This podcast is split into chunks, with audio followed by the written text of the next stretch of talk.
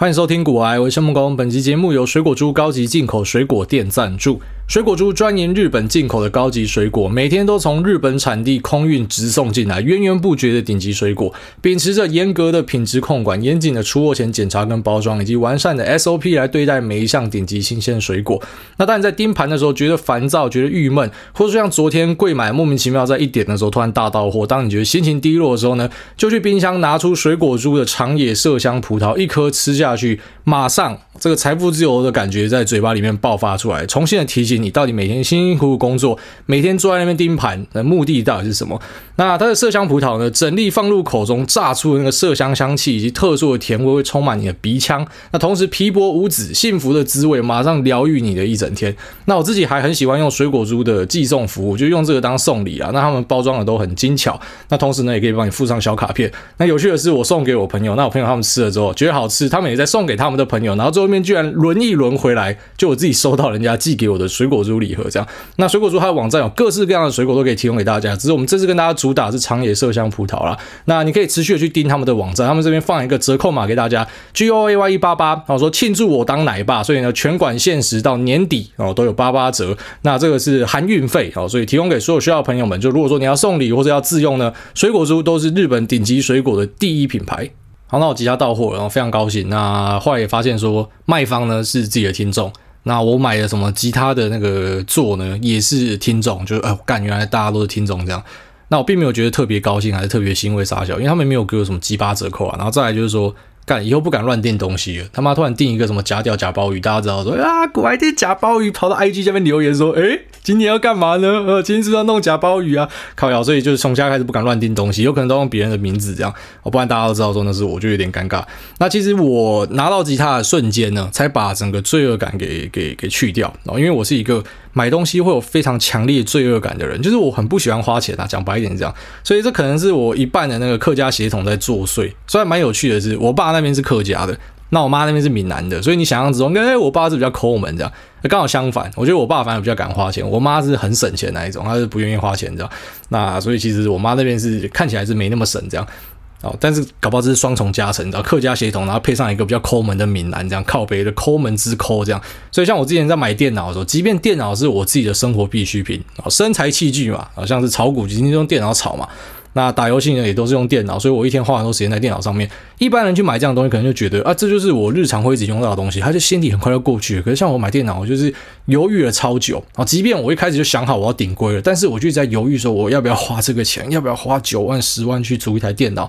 那最后面呢，还是花下去了，因为真的需要用到嘛。那你回家开始胡思乱想啊，这个十万块租一台电脑，干这十万块等于说在现货市场里面有二十五万的购买力。因为当然我们不要乱开杠杆啊，可如果你真的要开的话，等于是二十五万的购买力嘛。那在期货市场，股期可以开到七点四倍，等于是他妈的七十四万的购买力。你就会觉得为什么我要把七十四万的购买力可以拿去滚钱的，我要拿来买东西，就会有这样他妈很奇怪的想法。但当然，如果你电脑拿回家，然后插电开机之后，你的想法要过去了，这样。所以那个客家魂的协议在在我的那个呃心情里面啊，就是有时候会造成很大的影响。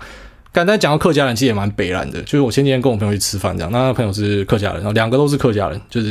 应该说不是很纯的客家人，就是不太会讲客语了。哦，但是家族呢是客家人这样，然后大家就在聊天。其实我们之前认识之后，然后后来慢慢聊，才发现说。我、靠北，你家也烧过山哦！干，我家也烧过山诶！干，你家烧过山哦！诶，我家也烧过山诶！妈，发现干，妈每个客家人家里都有他妈烧山的经验，这可能也是跟那个省是很有关系啊。就是我们讲撇臭嘛，我们扫墓是找，比方说找闽南人什么一个礼拜之类的，那或者说晚两个礼拜就是避开啊。那我们去扫墓的时候呢，我们讲撇臭，就劈草，就是你会带工具去去去割草之类的。但是有时候就会有一些人就他妈突发奇想，好像我们家那是烧山呢，还好不是我们直系的，不然我他妈会笑死。哦，这种旁系的，反正一样也是他妈姓谢的，然后就突然突发奇想，啊，再炒这么多啊，不然我们把时间省下来好了，就用烧的好了，干他妈一烧就整座山烧起来，知道吗？烧到人家的坟墓去，然后可能要赔钱之类的，啊，但是只要烧过一次，可能大家以后就不敢了啦。哦，那也也让那个消防队哦辛苦的打火兄弟们呢，就在那之后，就会在旁边就会摆一个那个超大的水桶，只要我们家主要去扫墓，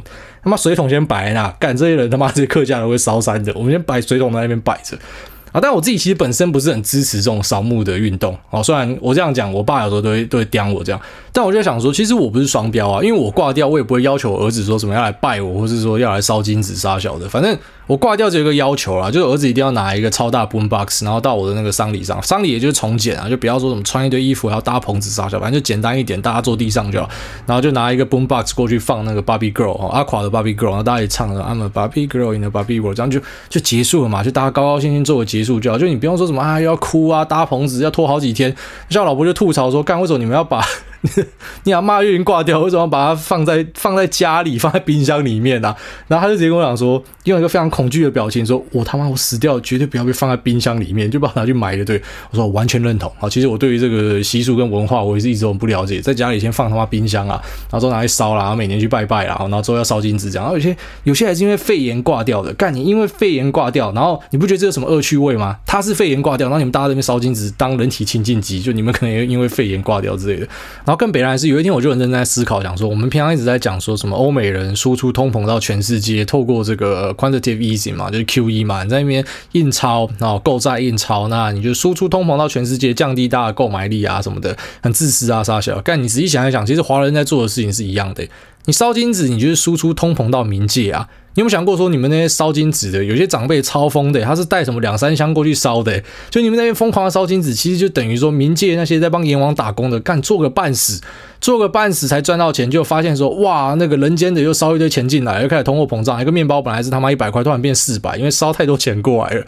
干大家整个傻眼呢。其实你们在做的事情就是一样的事情，而且像他这种元宇宙正行啊，这就是另外一个世界，你懂吗？就是。两个世界是互相交互的，你从人间烧钱过去冥界哦，就是 Metaverse，你烧到另外一个世界去靠妖，你就等于在害他们啊。好，反正总之这集就先跟大家分享一下，说客家的协议啊，客家烧山这样。这个烧山虽然不是说真的很严重，那种什么把什么整个保护区烧掉，就是讲那个墓区啦。哦，可能这个这片山都是坟墓，这样让你烧自己的山，然后烧自己的坟墓，然后就烧一烧烧到别人的坟墓去，这样这其实也是一个比较不好的事情啊。所以如果说你们家里啊扫墓有在烧山的，在那边跟大家警惕一下，千万不要做这样的事情的。好，那么今天节目来跟大家聊一下市况先啦。好，就是我们在差不多一个月内的时间，就是前一个月呢，那我们有上传一集叫做第五届沉默循环嘛。啊，那你仔细想想，不觉得超讽刺的吗？就在一个月前，大家已经不怎么聊股票，很安静，我们群主的对话来到新低。那结果呢，在一个月之后，再一次的热度超级高，所以你会发现市场很常在极端的恐慌跟极端的乐观之间摆荡。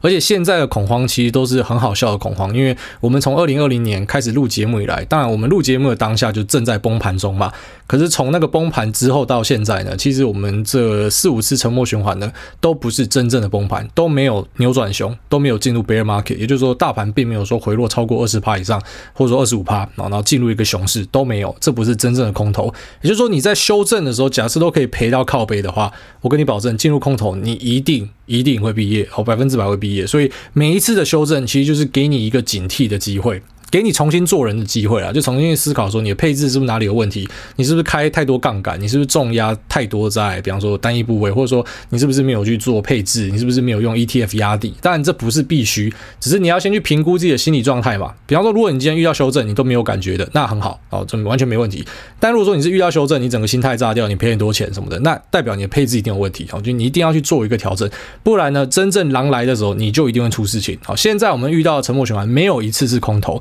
但如果真的是空头，不要以为自己闪得掉。那如果说连修正你都闪不掉，凭什么你觉得空头你闪得掉？甚至呢，你还会想要抄底，然后越抄越低之类的，就可能就一次就毕业了。那，所以我们其实一直在做的事情就是避免那种会一次毕业的东西。像我们上一期节目跟大家聊到川普的两只概念股嘛，那我跟大家讲的说，这种东西你就是看看玩玩就好，你千万不要认真。好，因为你拿了一传媒的例子跟你举例了，结果，诶，最近川普概念股在这几天，就是我们从上期节目到现在就大跌啊，就它前面有炒过一波，然后让很多人想要疯某想要 all in，然后就想要直接干进去的，还好你没有，或者说有些你有的，那你有的你现在应该已经毕业了。那如果说你没有的话呢，你就会知道说，其实市场的变化是很快的。前一秒钟大家跟你讲说，川普要统一世界了，川普要击败 Twitter 跟 Facebook，要击败 AWS、Azure，要击败所有的什么啊什么支付媒体杀小，就反正在涨的时候啊，哦，特别是那种多头的末端的时候，那故事都是非常的不可思议，然后都会讲到超级夸张的。那我当然不知道什么时候它一定会崩或怎么样，或是川普的东西会不会之后再往上喷，这我都不知道。可是你要知道说，因为这个买卖啊，哦就算这股价它没有真的跌到很死很惨这样哦，可是你就想，如果说当时你是 all in 进去的，然后那你遇到一个二三十趴的回调，一般人一定受不了，你可能就砍，你直接你的血汗钱哦，辛苦赚的钱就三十趴就不见了，所以千万不要去做这样的事情，就不要做任何一个你承担不起的风险。就你要去知道一下每只股票它们所谓的股性啊，所谓的股性就是你可以用贝塔值去衡量，就是它相较于大盘它的表现是怎么样，或者说你去看这个每个资产的类别，好，比方说像 spec 跟 IPO，你就一定要期待它波动会很大嘛，或像最近可能很多人很很疯跑去玩那个 NFT，你就要去期待说这个 NFT 哦，可能九成五到甚至九成七、九成八，最后面都会变僵尸，哦，所以僵尸就是。比股票的这种僵尸股更惨哦，因为股票僵尸股就只是没有流动性哦，可能流动性超级低，但是你要卖，你慢慢卖还是卖得掉哦。可是 NFT 如果今天变成僵尸的话，这个东西就是归零，因为它就是一个 JPEG 档。所以最近其实也开始蛮多人在问我，讲说，诶，那个呃，朱伟哈或者挨大，为什么你你不去做 NFT 的投资？我心里就想说，这是很讽刺的事情。他们会跟我讲说，现在有很多在讲财经的，他们可能也去做这样的事情。我是尊重大家去做这样的事情啊，可是我自己心里面觉得有些东西就很讽刺，就像刚刚前面讲那个啊，就是你家人因为肺炎挂掉，然后你们还在那边烧金纸，这就是一个很讽刺的事情嘛。那在财经界，其实前阵子有一个争论，不知道大家还记不记得？大概一年前超疯的，大家在讲说，那你是投机，我是投资啊。然后另外一个讲说，哎，你是投你是投机，我才是投资，就大家在争说什么是投机，什么是投资嘛。那有些就争很凶的，啊，就是现在跑去玩 NFT，你不觉得干超好笑的吗？就是股票市场的东西，它至少是有验证过的，它至少是有审核过的，它是要会计师要查账什么的。就这种东西，你都可以讲它是投机的话，那我问你，NFT 这种没有通过验证的东西到底是什么？那但是也不要误会，我讲说 NFT 是一个坏东西或不好东西。当然，如果你今天是买到 Curry 的那一个什么 App Club，那是另外一回事。然后如果说你是跟对东西，那是另外一回事。可那个。怎么讲？那个胜率一定是远低于股票啊，就相较之下，但是他可以期待报酬，自然绝对是大的，所以才会这么多人就是啊，即便他知道说很高的几率他会毕业，可是呢，他还是要去做各种尝试，还是希望说在每个计划的啊这个初始阶段呢，都可以进去卡个位。但是我这种东西是没有办法推荐给听众，因为我知道这种东西它就是本质上是资金盘，好，本质上是一个庞氏骗局。就如果说你是有能力可以吸到很多的观众、很多的关注的话呢，那其实趁这一波去割人家韭菜是很合理的事情。而且有时候是愿赌服输啊，就你也未必要觉得说啊，这样是不是不太好啊什么的。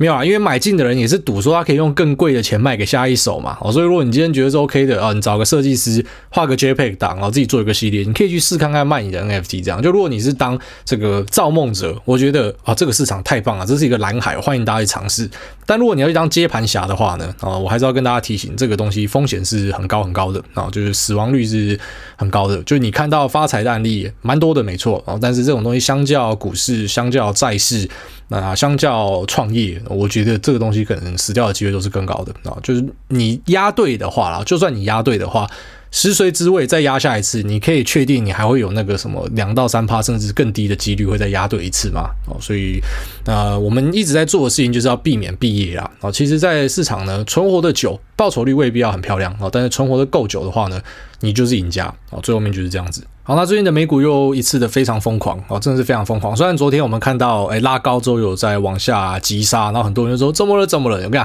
每次市况很热闹的时候，就开始会有这样很奇怪的问题。什么叫怎么了？啊啊，股价就是涨涨跌跌。啊，涨的时候你怎么不问怎么了？啊，跌的时候马上问怎么了？其实就是同一家公司嘛。那像特斯拉，它是第二度的破了一千哦，就是他们在拆股前呢已经破过一次一千了，那现在拆股后又破一千，所以从这边就可以知道说这家公司它市值成长的速度到底是多么的惊人。它把它 one to five 啊，一股拆五股，结果又一次的摸一千，那它现在成为一兆俱乐部，就是 one trillion club。那当然这不是它呃第一个达到，就是前面有很多的超过一兆的公司嘛。举例来说，苹果还是美国市值最大的公司嘛。那像这种的兆元以上俱乐部的公司呢，就是特斯拉，它新加入，它不是第一家啊，这很重要，先跟大家讲。可是呢，它是最快达成这个成就的，然后就从它这个上市以来，然后最快去达到一兆俱乐部，然后它是创了一个记录，所以确实是一个超级超级大飙股。那还记得我们自己年终的节目就有跟大家讲说，特斯拉有点像是部位里面的拖油瓶啊，但是自己还是抱着啊，就特王我王这样。那那时候觉得它是拖油瓶嘛，因为觉得它都不会动哦，结果没想到，真的是没有想到，后来在短短的一个月内，特斯拉可以喷成这样子。所以很多东西我们真的都是想象不到啊，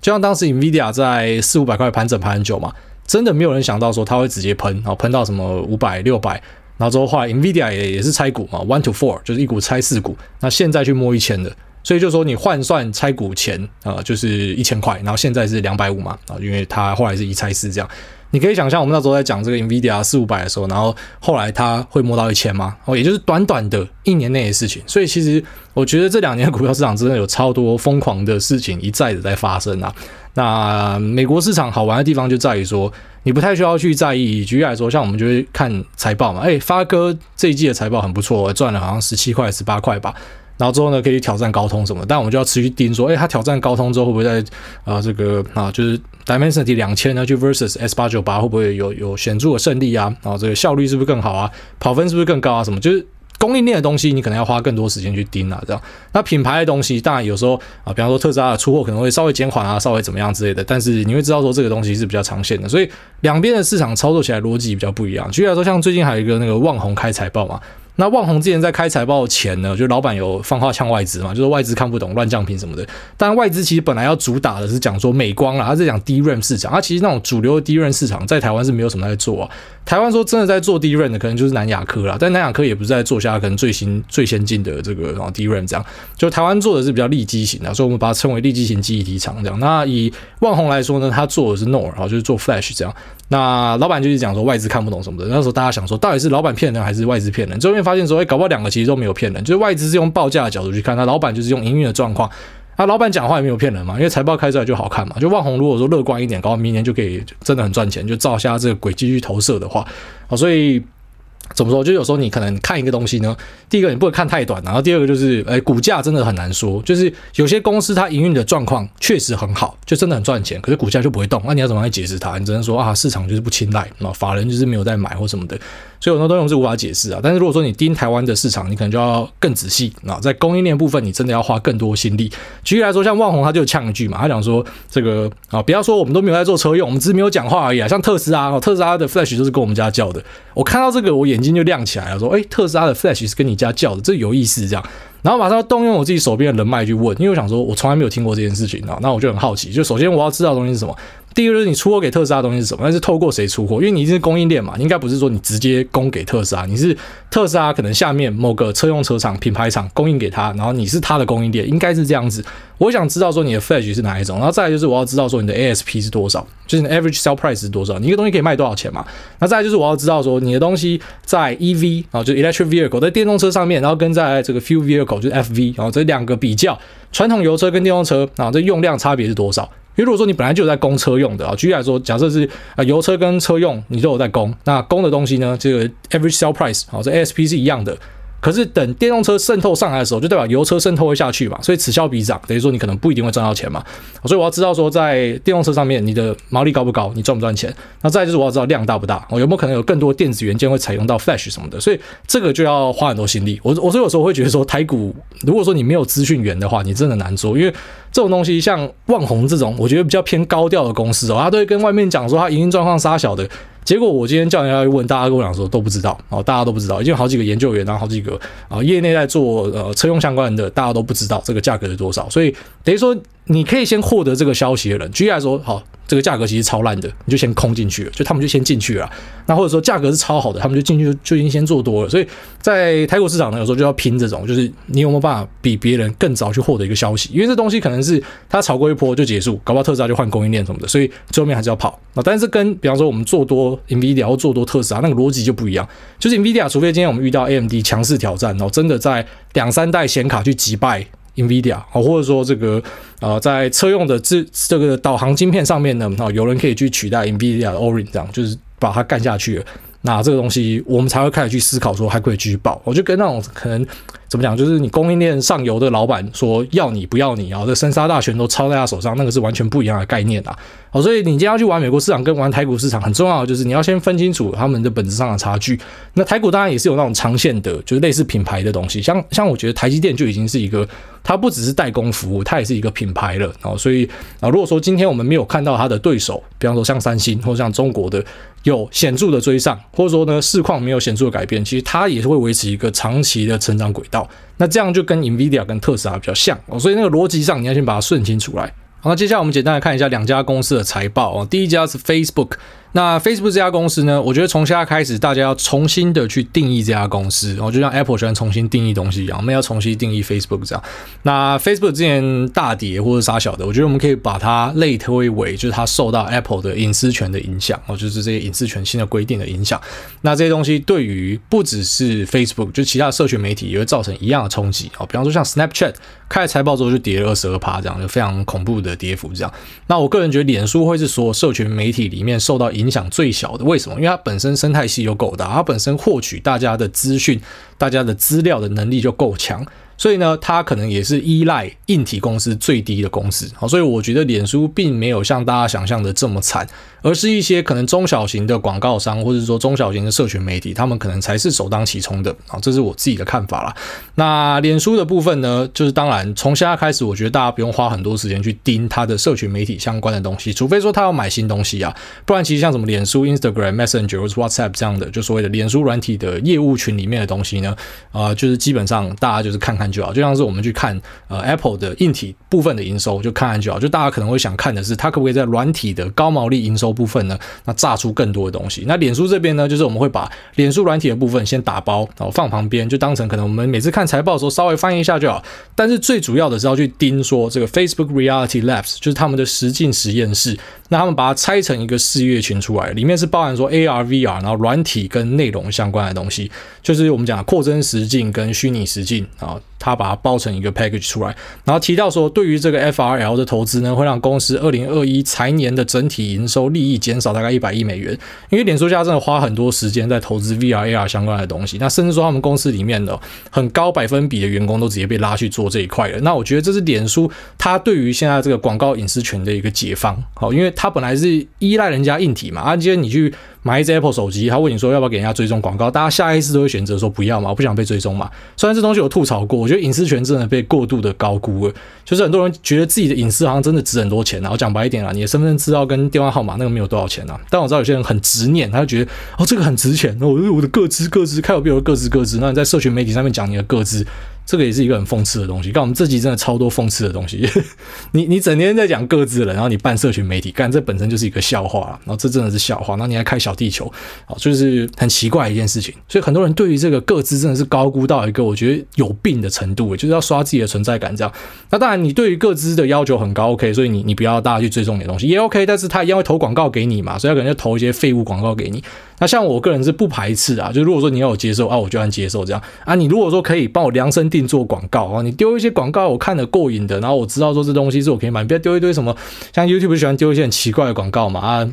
啊，什么签赌的啊，然后还是说什么什么赌赌这个股票的还是什么的，就是那种很多一看就是他妈八嘎囧在拍的东西这样。那如果说你推给我一些蛮酷的东西，你推给我 Lamborghini 的广告什么，这个我觉得很高兴这样。所以他位于用他为用户去量身定做东西，我觉得这是好事情啊。就像是你知道，你去饭店的时候，我知道有些人会很很极端，说啊我的隐私，我的东西都不要给他知道。可是其实那些 VIP 客户啊，他们最希望的就是啊，我今天进去里面。我要喝什么你都知道了啊，那我习惯是什么你都知道，你都帮我叫好放好，我一进去什么东西都有。啊，这不就是牺牲你的隐私吗？所以我觉得这东西很难说啦，就是看你用什么角度去看。那我相信这些 VIP 客户，他们完全就是不排斥他的隐私被别人知道。我要去哪？啊，我要做什么？我喜欢什么？你都知道，你都帮我安排好了，干这个赞，这个叫做量身定做 tailor-made 的服务。可是呃，在另外一方面的人，他可能觉得说啊，这是不好的东西哦。所以呃，我自己的看法是觉得隐私被高估了。哦，但是当然大家都可以有自己的看法。那因为它硬体受制于 Apple 嘛，或者说受制其他的硬体商，现在隐私的这个啊需求非常的。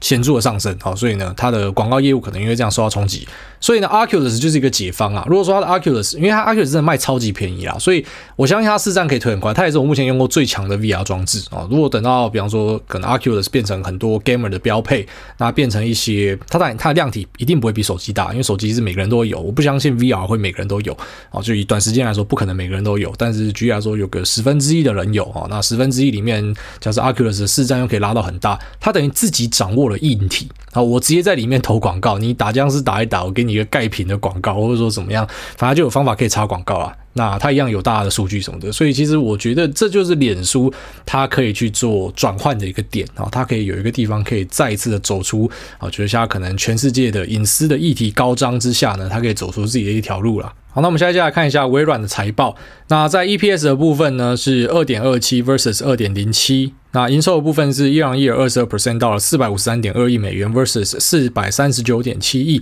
所以两个都击败了 Refinitive 的分析师共识预期。那纯益部分是成长了四十八个百分比，年增到了两百零五亿美元，也是单季史上第一次突破两百亿美元。那他们的第一财季的营收年成长呢，是二零一八年以来最快最快的一个增速。那听起来有点怪怪的，你想说现在不是 Q 三吗？为什么要公布的是第一财年啊？因为这个美国的财年计算呢，跟我们一般认知的不太一样，每家公司都有自己的一个编列方法。那举例来说，像微软到九月三十号为止呢，这个是他们的二零二二的 Q one 啊，就是他们的 Q one 的财年，这是一个比较特别的地方。那接下来我们就来看一下各部门的表现。那首先是 Intelligent Cloud 啊，这个部门包含了 Azure 的公共云，那 Windows Server、SQL Server，然后跟 GitHub 还有 Visual Studio。那营收部分是年增一两亿，三十一趴到了一百百六十八。点六亿哦，一样是击败预期。那其中比较令人感到振奋跟厉害的，是 Azure 和其他云端服务相关的营收成长了五十个百分比。那这个是超越了分析师预期的四十七个百分比啊，这个是 CNBC 的调查，所以呢超出预期啊，这个是蛮厉害的。那 Azure 呢是微软一个很强大的动能。那再来就是生产力跟商业流程部啊，这个部门是包含 Office、LinkedIn 跟 Dynamics。那营收部分是成长二十二个百分比到一百五十点四亿，一样击败预期。再来就是个人部门哦，个人运算部门。那个人预算部门呢，是微软最大的一个业务单位，它包含了 Windows、Surface 跟 Xbox 还有他们的搜寻服务。那营收呢是 year on year 年增十二个百分比到一三三点一亿美元啊，那一样击败公司预期的一二七点二亿。哦，所以整份财报都是击败预期，是一个可圈可点的东西啊。啊，那微软这家公司，我觉得不用花太多时间去分析，也不用去追什么 PC 出货量会高多少，或者说什么云端的成长速度是怎么样，反正它就是稳稳在爬。哦，那它也是很适合那种喜欢这个标的是比较牛步，但是呢，在回调的时候可能也回调的比大盘来的浅哦，然后没有这么可怕的标的，然后同时是慢慢的往上爬的人呢，那你在配置里面塞一点微软，应该都是一个很不错的选择。那我觉得比较重要就是我们来看一下 Guidance 啊，它对于二零二二的 Q2 的一个猜测，那营收是预计会落在五百零一点五到五百一十点五之间啊，那这个也是优于分析师预期的四百八十九点二，也就是说对于未来的预期呢，公司都是属于比较乐观的。那同时本季会推出 Surface PC，然后加强关于云端安全相关的东西，比方说收购了那两个啊这个云端安全相关的新创公司 CloudKnox 跟 RiskIQ。那也会去涨 Office 三六五的订阅成本，那挖来了亚马逊的云端高层，好 Charlie Bell 来管网络安全相关的工作，所以呢会投入更多的金钱跟时间在网络安全相关的部分啊，就是资安呢是大家都在关注的重点啊，不然说像 AWS 也跟 Crossstrike 合作。那我不知道 Crossstrike 是不是因为这样的消息，所以激励它往上涨。但是 Crossstrike 我们一直跟大家提说，它是一个在网络安全相关哦，这个 Zero Trust Network 里面的一个佼佼者啊。就是说，如果说你要看资安的话，看 Crossstrike 应该是一个很不错的选择。好，所以微软的 Guidance 跟财报都很好。那 Facebook 呢，可能就是大家对广告有一点点疑虑或什么，但是我觉得那个东西已经渐渐在 pricing 了，之后可能就专注于他们跟大家强调的这个 Metaverse 相关的业务。好，那么这期节目先聊到这边，我们接下来就来回答一下 Q&A。然后那这 Q&A 因为有新听众有在问啊，那这是在 Apple Podcast 上面留言啊，就是去给分，然后你给五星的话，我就来回答你的问题。那不是说歧视其他的平台或啥小，因为目前就只有 Apple 的可以留言做互动，这样，所以我觉得是一个很不错的一个工具，这样。所以如果你有问题想要问我的，欢迎到 Apple Podcast 这边去留一个五星的评价，我就来回应你。好，当然我就是按顺序念下去啊，所以啊，有些人都会想办法排在前面一点。好，那如果说你不急的，你就可以啊，你就是每个礼拜去刷一次这样。那如果说真的是有需要我回答的东西，我看到我就会回答。好，下面这个我特威武他说，癌大会建议一年一次将自己买的个股全数卖掉，只留大盘，还是就一直持有？这是什么奇怪的问题？你的意思说你个股做得很差的话吗？如果说是个股做得很差，那当然卖掉留大盘没问题。但如果说个股也就好好的，只是你想要转型去投大盘的话，那你为什么不现在开始入金的东西去买大盘就好了？就你没有必要把跑得好好的东西卖掉啊。所以再来要看你自己的状况去选择。下面一位 Podcast Chili Podcast Chili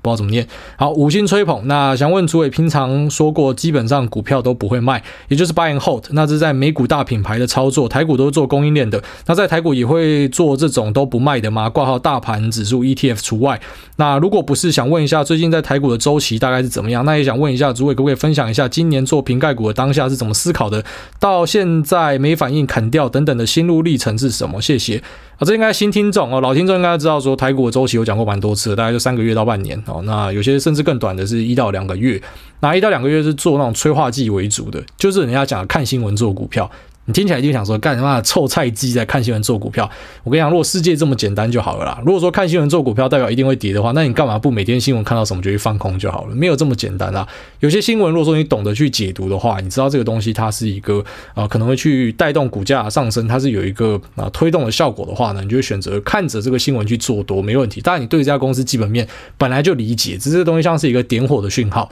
就像当初鹏程去放了一个新闻，后来证实说这个新闻不是他们放的，然后就是他们公司有出来澄清。这件事情就说什么认证通过了，就就拉涨停嘛。那即便公司澄清说，哎，这个是假消息哈，我们还没有过，那一样就继续涨，涨到今天的。所以要怎么样去解释这样的事情？就是你看到这个新闻，有些人就会选择进去买进或什么的，那或者说他其实不是因为这个新闻啊，因为新闻后来证实是假的嘛。可是可能因为这样，大家注意到这家公司，所以也就就不一样了。好所以我们今天在看台股公司的时候，我觉得。那个周期可能会落在一个月到半年之间啊，就是我持股比较少会持超过半年，然后在台股这边，那美股这边真的有蛮多，就是可能好几年都没有在卖的，然后所以整个逻辑上是不一样的。那再来就是说，苹概股当下怎么思考？其实就是每年都会做苹概股，我每一年都会做苹概股。那每一年都会大概在苹果在制定规格的时候就会开始做，然后等到苹果的新机开始出来的时候就开始出。那今年也是用一样的手法。那在过程之中是有涨过，但是因为你就 hold 嘛，你觉得它可能会涨更高，这样就最后面发现说这个瓶盖股表现都很差，就把它砍掉了。那我还是看股价来做事情啊，这是我台股做事情的主要依据啊。就是如果说股价不是照我去设想的。我不会说很狂妄的讲说市场是错的，你知道，其实有蛮多投资人都会做这样的事情，然后在股价跌，然后说市场是错的，然后之后对啊，有时候就涨回去，你就讲说你看吧，市场是错的。可是啊，怎么讲，在一个像供应链这种，我觉得是一个非常效率市场的地方，就是因为真的有很多人都会比你先知道，所以很多时候都会证明说，其实市场不是错的，市场是对的。然后所以今天如果你今天发现一个东西表现没有这么好，那你选择把它砍掉，有时候等了三个月之后你才知道为什么。哦，比方说，哎，这个苹果就想说出货递延嘛，那可能会拉到明年 Q1 或什么的，就是。是这可能是一个原因，但是也有可能就是单纯的这个东西没有要炒了，因为其实过往苹果出的数量可能都比这个还来得少。好，但是为什么以前瓶盖股可以飙，但是现在瓶盖股飙不起来？那可能也是因为市场上有太多的主题或什么的。反正总之就是我在供应链的操作上，我除了自己做好很深的研究之外，那我自己花更多心力是去专注说市场股价目前的变化以及情绪的变化，会甚至搭配一点大盘的情绪去做调整，这样。然后当然。呃，听起来很帅嘛，呃，听起来好像很有逻辑什么。可是像瓶盖股就赔钱了，瓶盖股是我今年可能赔比较多的族群啊，然后就整个平均下来应该有个十到十五趴的跌幅啊，就苹概股是今年赔比较多的。好，下面为欧仲零九二四说韭菜小医生，哎大你好，五星吹要爆，那听您节目半年多第一次留言，那首先先感谢让我觉得人生豁然开朗，看到希望。虽然投资还是很韭菜，账面是亏损，但心态也比以前稳定多了。那受到过去投机观念的影响，还是想要上来寻求诸位态度矫正。AESKY 这档股票从半年前五百左右就听朋友提到会喷上一千，啊那朋友蛮有眼光的，因为五百我记得就是刚上的时候的价格嘛。那这家是新普的子公司，然后说，但是因为自己不了解，也决定不再当跟单仔，于是就一路看它缓涨上七百九百。那直到近日破千，然后再一路冲上一千二，心理上还是很难坦然面对，总觉得闷闷的。想说，若是当初有进场，现在账面早就翻正许多了。那能够给我些开导吗？感谢主委，祝福全家健康，爱你啦。不是啊，其实你看到那种车跑掉，就是一定会发生啊。举例来说，像鹏程啊，鹏程也是我们在节目有，因为他说特地开一集跟大家聊市场的怪现象，讲到鹏程嘛。那鹏程我的成本大概是落在一百，因为我已经卖掉的时候可以讲。有些东西我自己还有的，我怕讲了大家被查下去，然后我自己有，就等于你在喊盘哦，所以我会去避开这样的东西。那鹏程呢，我大概是买在一百多左右，然后后来它涨到了两百多块的时候把它卖掉，因为两百多块已经是我觉得它二零二三才该有的价格。就是我我自己用我的估值去算啦，那我就把它卖掉。但最后面证明我是错的嘛，因为鹏程之后现在不是有第二波又再喷上去了嘛？就是搞不好市场就真的特别喜欢呃，举例来说二级体啊，或是 IGBT MOSFET 啊 Module 相关的题材，那决定要给它更高的本益比估值什么的。就像这种东西，我们认真说啦，每一季都遇到。可能有个一两次，每年都有个好几次，就是你卖掉的东西，或者说你看到，那你也想过要上车的东西，然后你没有上车，然后最后没要开走，这种东西我只能说你遇多了，你自己就会习惯。哦，那如果说你真的觉得很不甘心，没关系，你可以有一个方法快速的学会这个课题，就是你直接下追上去，然后，然后呃之后如果是涨或是跌，你都会有很深刻的印象啊，就是你会知道说以后可不可以这样做，你马上就知道了。但是我的经验谈是，这种东西如果你遇的够多的话，啊，最后面你就会习惯了，你就会知道这是正常的，就像是你一样在班上，哦，可能好几个女同学或者男同学。你都觉得是他妈是可以结婚的啊，这个是我婆，这个是我公哦，都可以结婚的。但最后面可能就只能挑一个嘛，就一样的东西啊。你就去想说，你不可能我全都要，全部都包到，因为有时候就算你有上车好了，可是可能一个震荡，甚至跟这股票没关，搞不好是大盘，可能像五月多那个历史最大跌点，大家跟着跌下去，啊，你一样被砍掉啊。所以呃，这种东西很难说，就是你不用觉得说懊悔或什么的，你多遇几次，你就会习惯了。好像因为这个玩了菜上，他说五星吹爆玩电吉他的 i 大，那 i 大呃不能不买一台台台湾工程团队开发、欧美卖爆的 Positive Grid Spark 智慧音箱。它会让癌大重拾音乐的梦，简单百倍。癌大有兴趣的话，可以帮忙弄一下。好，我再看一下。下面一位不是喷水的，我可是不吃的哦。那五星高潮吹捧喷水金鱼鸡肉饭。那癌大你好，我是股市里的小菜鸡，今天把你的灰阶思考啃完的。那。白话口语、耳提面命的文字，让我觉得跟您深谈了好久。希望大家可以继续为我们带来更多心法内容。那小菜鸡提个问：小弟三十岁，之前是旅行业务兼领队，年薪大概百万，但因为疫情已经转行到药局业务，目前是六十万。那有考虑旅游恢复，回到旅游业，但是这次疫情也发现旅游业的脆弱，而很多前辈因为年龄问题转行也没有什么办法。那很怕回去老了又遇到这种黑天鹅。但旅游业是目前我工作收入最多的职业了，想问癌大有什么建议可以给小弟吗？那癌大酸民的声音确实很令人着迷，谢谢。你这问题我觉得还蛮难回答的，就对啦，没错，就是旅游业是一个会受到全球环境所影响的，像呃肺炎这种东西就是会冲击到你嘛。那可能二零零八有个 SARS 嘛，那会不会二零二八还是二零三八又再出一个东西，然后再一次影响到你的生计？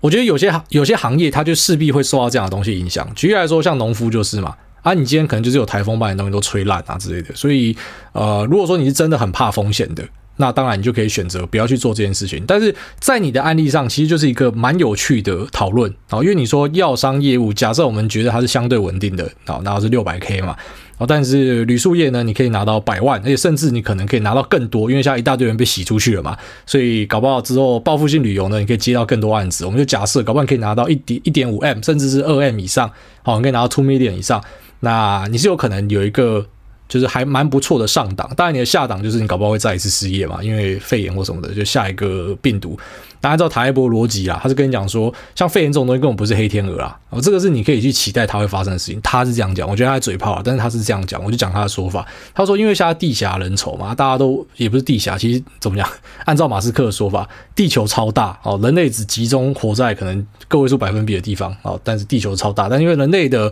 啊，怎么讲？就是我们的生活形态就是我们喜欢城市化嘛，就算你不是住在城市里面，你也希望住在市郊嘛，就是不要离城市太远这样。所以因为大家开始去集中住的越来越近这样，所以可能。啊，当间有一个新的瘟疫产生，就会啊再一次的对大家造成很大的破坏啊。就如果按照他们两个的说法，我们把它综合一下，就是呢，那可能这样的东西我们之后还是会期待它会发生。但一样啊，就如果有一个东西是啊有风险的，可是报酬是很 OK 的，它是可以尝试的。只要风险不是你赔不起的就好了啊。如果说今天风险是大到会毁灭你的，比方说去卖卖赌了，然后去卖赌，那这个风险就会把你毁掉，这我们不能做嘛。那如果说呃下一次的疫情再来的时候，可能是十年后，那这十年后可能我们也更有经验的啊。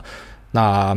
好的状况是更有经验的，所以我们可能可以。啊，即便是一样严重的东西，但是我们可以用更好的态度去面对它，所以冲击就更短。那坏的状况就是搞不好什么僵尸病毒都出来了，然后人类要毁灭什么，这我们都很难去做一个想象啊。但如果是我的话，我的选择很简单，我一定会选钱多的那一边去啊。只要钱多，然后它下档的破坏力没有到很大，就举举例来说，你这个下档的破坏力就是搞不好十年、二十年后会再有一个疫情，那对我来说这是可以接受的。然后因为十年、二十年后搞不好我已经退休了，所以呃，以我来说，我会去选择当这个呃旅游业的东西。而且现在有一堆人被洗出去了，就是他的空间可能是更大的，我会这样选啊。下面一位 A 老爸他说八八八八啊，请问主委为什么冰鸟还敢下来？这个之前就有人问过了，反正就皮嘛，然后就觉得自己不会出事嘛，所以冰鸟就下来，下来就直接把它把它开剁了，对。下面因为这个 Linkin Asia 他说五星吹捧癌大你好，二零二零年伴随疫情肆虐，踏入新工作，并且与古癌相逢，算一算也一年半载了。刚加入 Telegram 的时候人口五千，想不到现在也是十万大军的热门群组了。那听完 EP 一八四赚三千美，想请主委吃饭的听众回馈，决定浮出水面留言。那小弟是在二零一四年十月退伍后。意外踏入美股的小小资族，带着一股傻劲汇出当兵省吃俭用存下的六万块台币。那印象中当时美元汇率约在一比三十点零三四左右。OK，你的印象还可以到小数点后三位，你他妈的，你的印象好厉害啊！而且你当兵可以存六万，也是蛮厉害的。然后说好，就是会到美股去 all in 购买了人生第一支股票 AMD。哇，wow, 然后自己在当时因为工作及资金的限制，DIY 了一台 AMD 的零件为主个人电脑，那也因此成为 A 牌的信徒。结果就让自己的资金躺在地板上近两年的时间没有动作，过程中也因为工作忙碌，因此对股市没有太多的时间去了解跟关注。那直到去年踏入新的职场，在通勤中有了闲暇时间可以听 Podcast，那意外加进了股癌的大家族，才赫然发现自己深蹲在美股的这支冲天炮已经飞向天际。那所索性卖出了一半，再重新部署。所以我刚才哇，就是你在二零一四年买 AMD 应该是超级补的。然后说之后参考一大的七三美台股配置，其中两边也分别以被动 versus 主动七比三的投资比例去平衡并 support。那因家庭事业繁忙而无暇时时刻刻盯盘的自己，那绩效不错。且即使在二零二零到二零二一历经了数次修正，也可以专心且心性稳定的继续过生活。觉得股癌最棒的地方，并不是告诉我应该去买什么样的标的，而是让原本不知道投资为何物的自己，能够用最适合的方式去享受市场的报酬，或是坦住市场波动。那并且不影响自己的生活情绪。挂号光是看到自己在这点的转变，就想让我请主委吃饭很多次了。那 PS 个人也是很喜欢癌大推荐过的《零规则》这本书。挂号 Netflix 的营运。方式着实让我颠覆了企业管理上的思维。那最后希望来到一家身体健康，Lisa 青春永驻。诺亚平安长大，挂号很期待大家未来能够持续分享小朋友成长的育儿经验。秋口一样干你娘。那 PS 希望在疫苗覆盖率逐渐提高，让疫情即将进入尾声的同时，也能够让小弟任职的公司东道家居东边的东稻米的稻能够景气回升，欣欣向荣。那公司客群是很适合应届毕业、刚开始在外面打拼或是开学不久，在外租房子租屋族或是房东，价格实惠、外形美观，即使租约到期后不方便，那将购买的家具带走也不心痛的高 CP 值家具，那同时也是新居装潢刚落成懊悔不知道